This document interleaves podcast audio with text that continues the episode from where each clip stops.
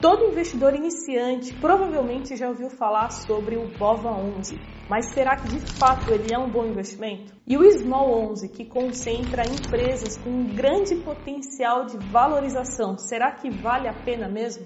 Assista esse vídeo até o final que eu vou te dar a minha opinião sobre esses dois investimentos baseado em dados e fatos e não apenas em achismos além de te mostrar uma nova perspectiva sobre esses investimentos que você não vai encontrar por aí em outros canais de finanças de outros influenciadores. Isso porque grande parte deles não tem vivência prática com mercado financeiro. Então, sem mais delongas, roda a vinheta.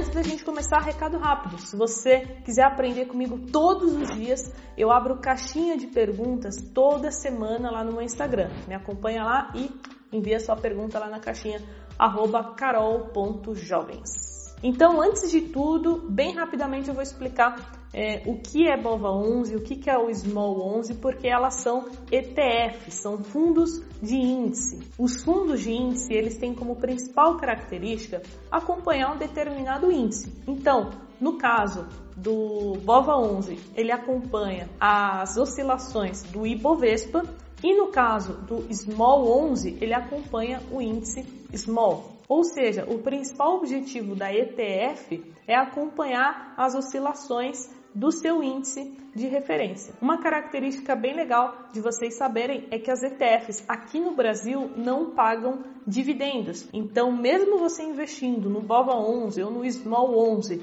né, que você vai estar investindo em empresas que podem sim pagar dividendos, esses dividendos, eles são reinvestidos no próprio fundo. Então, você não vai receber diretamente lá na sua conta da corretora os dividendos. E agora vamos falar especificamente do BOVA 11. Será que vale a pena de fato? O BOVA 11 ele tem uma característica que é importante vocês saberem, que ele é muito concentrado em dois setores. O BOVA11 é um índice que engloba, é, na média ali, umas 100 ações, né, as principais, as mais negociadas, com maiores liquidez da bolsa, porém ele é extremamente concentrado no setor financeiro e no setor de commodities. Então, Petro, Vale tem uma grande relevância nesse índice e o setor financeiro também. Se a gente somar o setor financeiro mais o de commodities gira em torno de 45% do resultado do índice. Então, o que, que isso nos diz? Por um lado, é ruim porque existem diversas outras ações que têm potencial aí de entregar bons retornos, que já entregou bons retornos,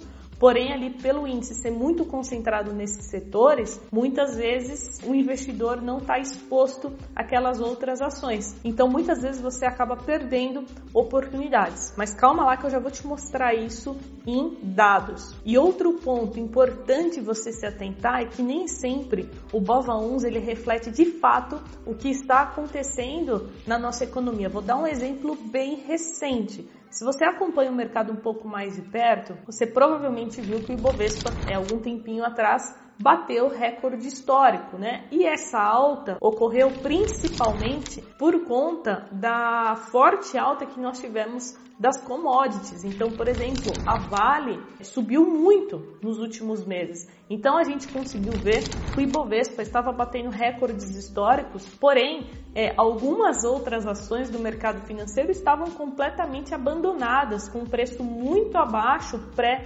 pandemia. E isso mostra claramente o quão concentrado é o BOVA11 nesses setores. Você consegue ver o impacto direto ali na cotação do Ibovespa. Ah, Carol, então quer dizer que é ruim investir no Ibovespa? Calma lá, antes de responder essa pergunta, eu preciso te falar mais uma coisa. Hoje, a forma mais acessível de se investir no Ibovespa não é mais o BOVA11, porque a XP Investimentos lançou uma nova ETF que é o BOVX 11, ou seja, é uma ETF que tem como principal objetivo replicar o Ibovespa, porém tem uma aplicação mínima bem inferior ao BOVA 11, que hoje está ali na faixa de 120 reais. O BOVX 11 Hoje ele está sendo negociado na média de 11, 12 reais. Ou seja, presta atenção. Se você vai começar a sua carteira de investimentos né, e você tem apenas 10 reais para investir na renda variável, na bolsa, o BOVX11 talvez seja a melhor opção para você, certo? Porque com 10 reais não dá para investir em ações diretamente, né? Montar ali um, um, um portfólio de ações minimamente diversificado e tudo mais. Porém, Preste atenção. Porém, para quem já tem um capital um pouco maior, de por exemplo 500 reais, a gente já tem opções que é, historicamente, olhando para trás, entregaram muito mais retorno do que o BOVA 11. E eu estou falando aqui de uma classe de investimento chamada fundo de ações. E para ficar mais claro ainda, eu separei um fundo que é o ARX Income FIA, lembrando que isso aqui não é uma recomendação de investimento. É, esse fundo ele existe desde 1999 e desde aquela época até hoje já entregou um pouquinho mais de 7 mil por cento de rentabilidade, enquanto o Ibovespa entregou ali na faixa de mil por cento, acho que até um pouco menos. Então, resumindo, eu sei que vocês provavelmente não gostam de ouvir isso, né? Mas saber se é um bom investimento ou não para você depende muito do capital que você tem para investir. Então, não existe aquela resposta a BOVA 11 ou BOV X11 é um bom investimento? Na minha visão, depende do, da quantidade de capital que você tem para investir. Ah, Carol, mas eu vi um influencer famoso aí falando que fundo de ações não é bom. Assim como tudo na vida, existem é, os bons e os ruins. Então, logicamente, existem fundos de ações muito ruins mas também existem alguns fundos de ações muito bons, que inclusive eu procuro estar tá sempre mostrando aqui no canal que eu considero muitas vezes os melhores fundos de ações disponíveis no mercado financeiro. Porque novamente, investir em ações não é bom para todo mundo. Nem todo mundo tem o conhecimento necessário para você investir em ações. Você precisa entender sobre empresas, você precisa saber contabilidade básica, você precisa ter tempo para estudar, você, enfim, precisa de um leque de coisas que muitas vezes não te contam porque muitos influenciadores têm parcerias com corretoras, então a, a, é, o objetivo deles é te fazer girar, comprar ações, enfim. Então existem muitos conflitos de interesse no mercado financeiro, então seja sempre muito crítico ao que você ouve por aí. Não acredite né, na, na primeira coisa que te falarem, sempre busque mais informações. E olha só, tá gostando do vídeo, do conteúdo sobre o BOVA 11? Então não esquece de deixar o seu like, porque agora eu vou falar do Small 11. O Small 11 ele segue a carteira teórica do índice Small Caps e as Small Caps são empresas que têm baixo valor de mercado, de liquidez, então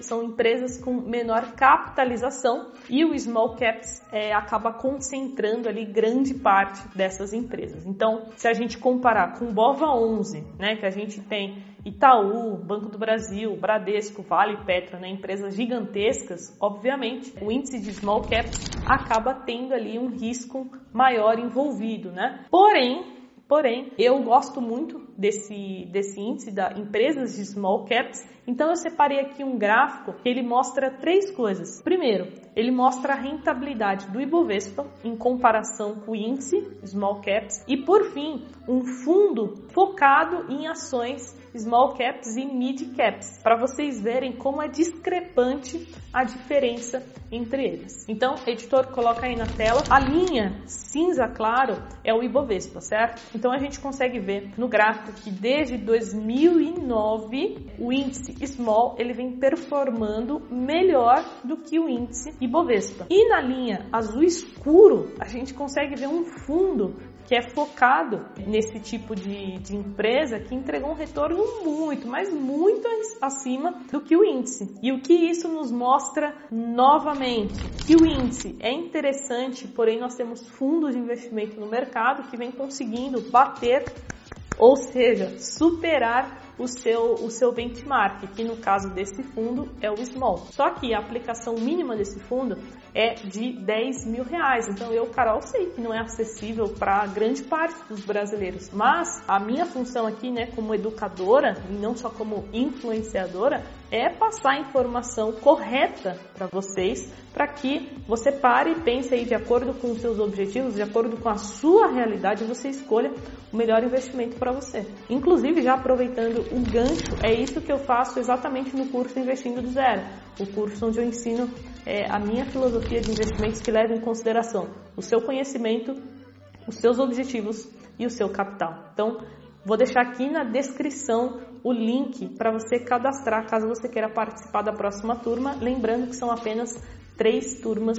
no ano, beleza? Então, antes que vocês me perguntem, o nome do fundo que eu falei agora no final, lembrando que também não é uma recomendação, se chama Azequest Small Mid Caps, né? Eu usei esses dois fundos de forma educacional para mostrar para vocês através de dados, né? Como que eu construí a minha opinião sobre esses assuntos. Inclusive tem um vídeo no canal sobre esse fundo, eu vou deixar no card aqui em cima, beleza?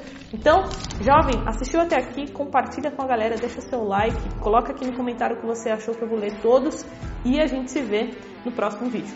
Tchau!